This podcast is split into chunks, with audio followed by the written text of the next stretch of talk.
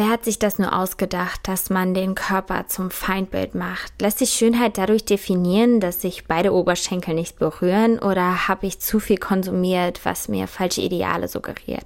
Ich lasse mich dazu verleiten, mich auf Instagram zu vergleichen, versinke in eine falsche Realität, die aus Oberflächlichkeiten besteht. Doch ich bin nicht nur eine schöne Frau, sondern auch mutig, ehrgeizig und schlau. Aber meist vergesse ich diese Attribute, frag mich, ob ich denn genug bin, weil der Weib weibliche Körper oft inszeniert oder von anderen sexualisiert, dass man eben doch vergisst, dass man nicht nur eine Hülle ist.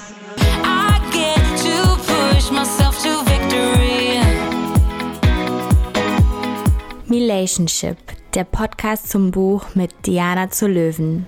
Bevor es mit dem eigentlichen Podcast losgeht, spreche ich nochmal eine Triggerwarnung aus, denn dieser Podcast befasst sich mit dem Thema Magersucht und Essstörung. Also ich möchte mit dir über Essstörungen sprechen, was ein ganz heikles und sensibles Thema ist und ja, das ist auch etwas, wovor ich sehr viel Respekt habe, darüber zu sprechen. Deswegen habe ich mir für die heutige Folge auch Unterstützung geholt und zwar von Antonia Wesseling. Sie ist nämlich auch ja in der Vergangenheit von einer Essstörung betroffen gewesen und hat darüber auch ein Buch geschrieben. Das heißt, Wie viel wiegt mein Leben? Ist sogar ein Spiegel-Bestseller. Und ich bin sehr dankbar, dass sie mir einige Fragen beantwortet hat, denn sie hat wirklich sehr viel wertvolle Dinge gesagt, die ich auch mit dir gleich teilen werde. Sie hat übrigens auch einen Podcast, den werde ich auch noch mal in den Show Notes verlinken. Ich habe da jetzt auch schon mal reingehört und finde es unglaublich angenehm, ihr zuzuhören. Und ich finde es auch ganz spannend, ihre Geschichte noch mal zu hören, weil das einfach zeigt, wie divers die Gründe von Essstörungen sein können. So viele junge Frauen sind einfach davon betroffen und man kann einfach nicht sagen, dass es bei allen natürlich den gleichen Ursprung hat, sondern es gibt so viele Gründe, warum man anfängt, seinen Körper, ja, sagen wir, zu bekriegen und warum man aufhört, Essen zu sich zu nehmen.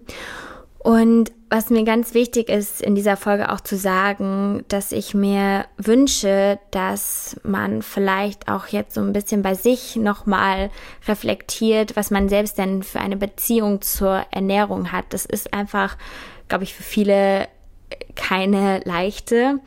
Und dass man da einfach auch nochmal schaut, wie sehr kontrolliert mich denn Essen und Ernährung. Und wenn es etwas ist, was dich total belastet, dann würde ich mir wünschen, dass du mit anderen darüber sprichst und dass du auch dir Hilfe holst, denn das ist einfach unglaublich wichtig und trägt natürlich zu deinem Wohlbefinden bei. Ich möchte jetzt erstmal etwas aus meiner Vergangenheit erzählen, wie das Ganze bei mir entstanden ist, denn ich muss sagen, bei mir ist die Essstörung wirklich von Social Media quasi geprägt worden.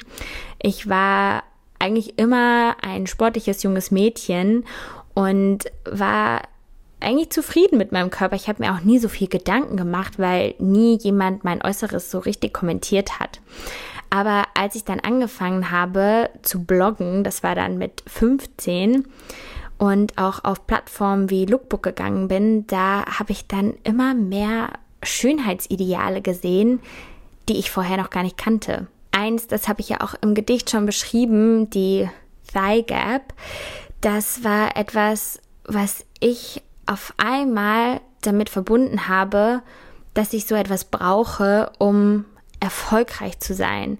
Ich dachte irgendwie, wenn man eine Thigh Gap hat als Fashion Blogger, dann ist man erfolgreich. Und deswegen habe ich dann einfach so viel daran gesetzt, immer dünner zu werden, um diesem Ziel nahe zu kommen. Und wenn man dann einmal in dieser Internetwelt drin ist, gerade auch damals, da gab es dann auch nicht wirklich so richtige Warnungen oder so, dann war man einfach in so einer Tumblr-Blase drin und hat ganz viele Inhalte von jungen Mädchen gefunden, die ihre Seele ausgeschüttet haben und die einfach runtergeschrieben haben, dass sie nichts mehr wollen als dünn zu sein. Und irgendwie hat mich das dann so gepackt, dass ich auch nichts mehr wollte, als dünn zu sein. Und es war einfach so eine ungesunde Phase in meinem Leben, weil einfach sich mein ganzes Leben um Essen angefangen hat zu drehen. Also ich habe natürlich angefangen zu reflektieren, was meine Eltern eigentlich essen und kochen, habe irgendwie gemerkt, dass es gar nicht so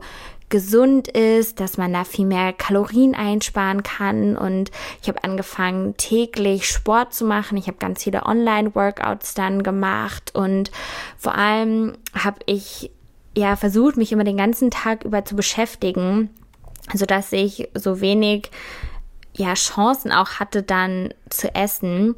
Ich weiß noch, das war so in der Oberstufenzeit, da habe ich auf der einen Seite schon ja mein Hobby sehr gelebt, also dass ich dann Videos auf YouTube gepostet habe oder dann halt für meinen Blog Artikel geschrieben habe. Aber ich habe auch viel Nachhilfe gegeben. Das war damals so mein Nebenjob und ich hatte, sagen wir, zu meiner Höchstzeit etwa drei Kinder, wo ich ein bis zweimal die Woche war. Also ich hatte, glaube ich, dann wirklich vier Tage, wo ich immer Nachhilfe gegeben habe nach der Schule. Und manchmal hatte ich dann auch schon lange Schule generell und kam dann meistens immer erst um 16 bis 18 Uhr nach Hause. Also ich habe mich schon immer sehr gut eigentlich beschäftigt und ja, dann habe ich halt abends mir immer noch was ganz Gesundes gemacht und ja, wollte einfach diesem Ideal nachstreben.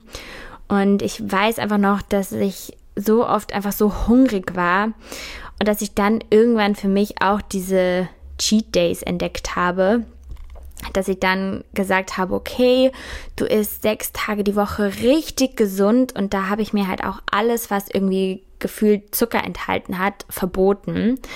Und habe einen Tag in der Woche dann mir was Süßes erlaubt. Und Wahrscheinlich kannst du dir das auch denken, wenn man dem Körper eigentlich die ganze Zeit etwas verbietet und ihm dann einmal das erlaubt, wieder was Süßes zu essen, dann kann man sich nicht so leicht bremsen.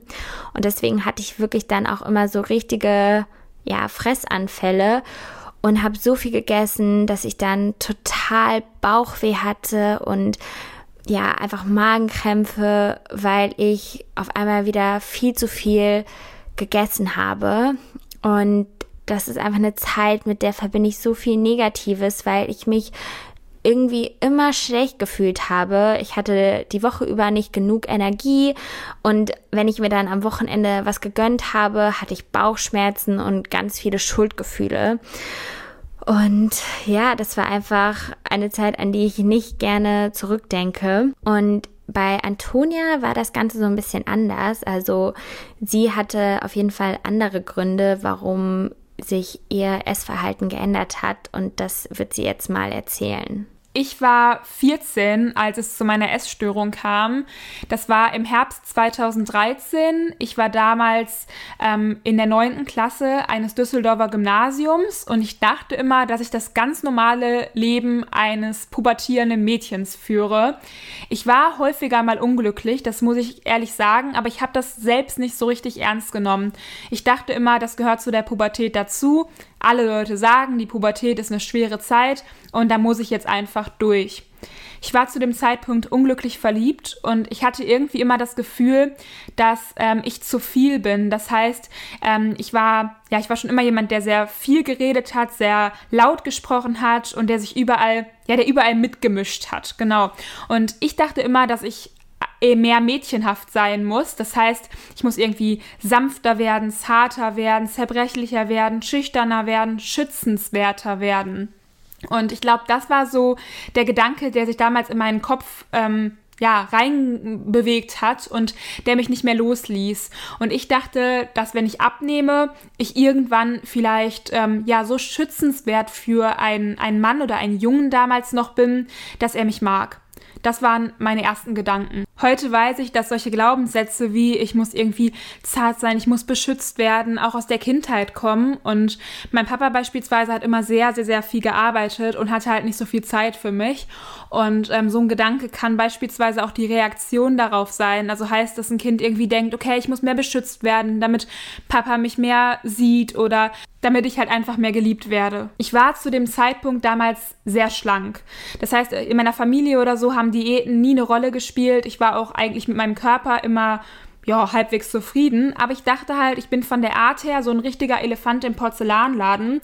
Und irgendwann gab es in meinem Kopf quasi, ja, so, so einen Schalter, der sich umgedreht hat und gedacht hat, okay, ähm, du kannst das regulieren, du kannst weniger werden und dich quasi auch vom Charakter her reduzieren. Was aus heutiger Sicht überhaupt keinen Sinn macht, aber so war es halt damals in meinem Kopf. Ich habe dann angefangen, deutlich weniger zu essen, habe Ausreden erfunden, ähm, sehr, sehr, sehr viel gelogen und mein Gewicht eigentlich ähm, ja, den ganzen Tag kontrolliert. Das heißt, ich bin zigmal am Tag auf die Waage gegangen, nur um zu garantieren, dass ich morgen weniger wiege und irgendwann zufrieden mit mir bin und vor allem irgendwann halt dieser Mensch bin, der ich gerne sein möchte. Also etwas, wie ich gerade meinte, zartes, zerbrechliches und vor allem süßes, schützenswertes das ganze Thema mit der Ernährung und auch diesem, ja, diesen starken Verboten und den Cheat Days, das ging auf jeden Fall noch eine Zeit lang weiter. So richtig aufgehört hat das Ganze dann, als ich irgendwann ausgezogen bin von zu Hause und als ich in meine erste Wohnung nach Köln gezogen bin, da habe ich einfach für mich gemerkt, dass ich einfach erstens natürlich auch mein Leben genießen will, dass ich mein Leben einfach nicht so sehr von Ernährung beeinflussen lassen will und auch, dass ich ja auf mich aufpassen muss. Also, dass ich auf mich und mein Wohlbefinden aufpassen muss und ich hatte auch keine Lust mehr, immer diese Schuldgefühle zu haben. Und dann hat das so Stück für Stück nachgelassen, würde ich sagen, als ich dann auch einfach für mich mehr rausgefunden habe, dass es mir hilft, gesund zu essen, aber auch intuitiv. Also, dass ich einfach schaue, wann bin ich hungrig und wie hungrig bin ich gerade und dass ich dann einfach versuche, auf die Bedürfnisse meines Körpers zu hören. Und als ich dann auch aufgehört habe, mir Dinge zu verbieten, dass ich dann nicht mehr gesagt habe, ja, Schokolade ist irgendwie schlecht, das darf ich nicht essen, dann hat das Ganze so richtig geklappt, dass ich diese, ja, sagen wir, diese Fressanfälle auch einfach nicht mehr hatte. Also ich würde sagen, seit so, ja, so richtig drei Jahren habe ich das nicht mehr, habe ich das eigentlich unter Kontrolle, wie ich esse und auch was ich esse, dass ich mir einfach regelmäßig Sachen auch gönne. Ich würde sagen, ich bin schon auch jemand, der sich sehr gesund ernährt, aber ich kann mir auf jeden Fall auch was Süßes gönnen oder auch meine Pizza essen. Und da habe ich einfach viel mehr eine Balance drin. Ich schaue aber einfach darauf, welches Essen tut mir gut und welches Essen macht mich auch träge und was macht mich irgendwie fit und leistungsfähig. Und da finde ich zum Beispiel für mich einfach ganz entspannt, wenn ich morgens gut frühstücke, weil ich halt auch morgens meistens Sport mache und mittags was Leichtes esse und dann abends einfach nochmal das, wonach ich Hunger habe. Natürlich kommen immer mal wieder irgendwelche Gedanken in meinen Kopf, ob man heute jetzt zu viel gegessen hat oder zu wenig. Aber ich habe auch einfach gemerkt, dass jeder Tag anders ist. Ich mache an manchen Tagen sehr viel Sport, an anderen Tagen bewege ich mich kaum. Und so variiert halt auch mein Hunger. Und das war für mich ganz wichtig, das irgendwie zu lernen und zu reflektieren. Ich glaube, da hat auch jeder irgendwie dann eine andere Lösung oder einen anderen Ansatz. Aber wichtig ist einfach für mich aktuell zu merken, dass Essen nicht meinen Alltag bestimmt, dass die Gedanken über Essen nicht meine Entscheidungen beeinflussen, sondern dass ich einfach unabhängig davon leben kann und dass ich das esse, was mir gut tut, was mir ein gutes Gefühl gibt und dass ich da einfach eine für mich gesunde Balance gefunden habe. Aber ich würde auch nicht sagen, dass ich komplett frei davon bin, nicht über mein Essen nachzudenken. Aber ich glaube, das ist wahrscheinlich etwas, was so tief in einem verankert ist, ja, wo ich jetzt gar nicht weiß, ob das irgendwann komplett weggeht. Deswegen habe ich darüber auch mit Antonia nochmal gesprochen. Sie hat nämlich auch noch mal so ein bisschen ihre Geschichte erläutert und wie sie aktuell damit umgeht oder ob sie auch mal hier und da wieder den Gedanken hat, zum Beispiel eine Mahlzeit wegzulassen. Also erstmal möchte ich sagen, dass ähm, ich mich von der Essstörung kein bisschen mehr eingeschränkt fühle. Das heißt, ich kann in Restaurants gehen, ich kann draußen essen, ich muss keine Kalorien irgendwie zählen oder so und ich bin auch zufrieden mit mir und mit meinem, mit meinem Körper. Ich merke aber vielleicht mal an vereinzelten Tagen, dass so eine Stimme in meinem Hinterkopf ist. Aber ich muss ganz ehrlich sagen, dass ich das gar nicht unbedingt als etwas Negatives empfinde, sondern eher wie so eine Art ähm, Alarmsignal, dass irgendetwas in meinem Leben quasi gerade nicht so gut läuft. Beispielsweise, wenn ich jetzt morgens wach werde und mir so eine Stimme sagt, hey, lass doch mal das Frühstück ausfallen oder sowas, dann ähm, weiß ich, dass das eigentlich ein Alarmsignal ist oder ein Blitzer auf der Autobahn, der mir sagt, hey Toni, eigentlich musst du jetzt mal ein bisschen langsamer fahren, irgendwas läuft hier gerade nicht. Und dann ähm, habe ich quasi gelernt, diese Stimme für mich zu benutzen und zu ähm, schauen, was ich eigentlich brauche. Also was will diese Stimme wirklich? Beispielsweise, muss ich mir mehr Zeit für mich selbst nehmen? Gibt es irgendein Gefühl, was ich vielleicht die letzten Tage unterdrückt habe und was raus möchte? Und dann schaue ich, was ich mir selbst davon geben kann und ähm, ja, nutze quasi das für mich und nicht gegen mich. Und daran sieht man ja auch wieder hervorragend, dass die Essstörung nur ein, eine Schutzstrategie ist. Denn tatsächlich, wenn ich dann mir das gegeben habe, was da wirklich hintersteckt, dann ähm, verstummt auch wieder diese Stimme, ohne dass ich irgendetwas an, meinem Figur, an meiner Figur, an meinem Essverhalten geändert habe. Alleine dadurch, dass ich mir selbst zugehört und meine Bedürfnisse wahrgenommen habe. Mein Rat an jeden da draußen ist, wenn du das Gefühl hast, dass irgendetwas mit dir nicht stimmt, such dir Hilfe und ähm, trau dich. Es lohnt sich wirklich. Ich habe so viele gute Erfahrungen mit Therapie gemacht und ich bin mir ganz sicher, dass ich heute nicht an diesem Punkt wäre, wenn ähm, ich mir keine Hilfe gesucht hätte. Dennoch, Therapie ist kein Wundermittel. Es ist harte Arbeit und man muss auch selbst etwas verändern wollen. Auf das Thema Magersucht speziell bezogen empfehle ich jedem immer wie ich schon eben gesagt habe, über den Tellerrand zu schauen, also sich selbst zu fragen, was gibt mir dieses Verhalten wenn ich beispielsweise denke, boah, ich muss jetzt dünner werden, was in meinem Leben bringt mich vielleicht gerade so aus dem Gleichgewicht, dass ich mich davon versuche abzulenken oder was verspreche ich mir von einem dünnen Körper? Dass ich mehr geliebt werde, dass ich mehr gesehen werde, dass andere Menschen auf mich aufmerksam werden und ähm, man sollte besser daran arbeiten, also an diesen Glaubenssätzen, ähm, anstatt seinen, seinen Körper irgendwie zu verändern. Und zu allerletzt vielleicht noch ein Zitat, was mir eine sehr, sehr gute Freundin von mir aus der Klinik damals mitgegeben hat.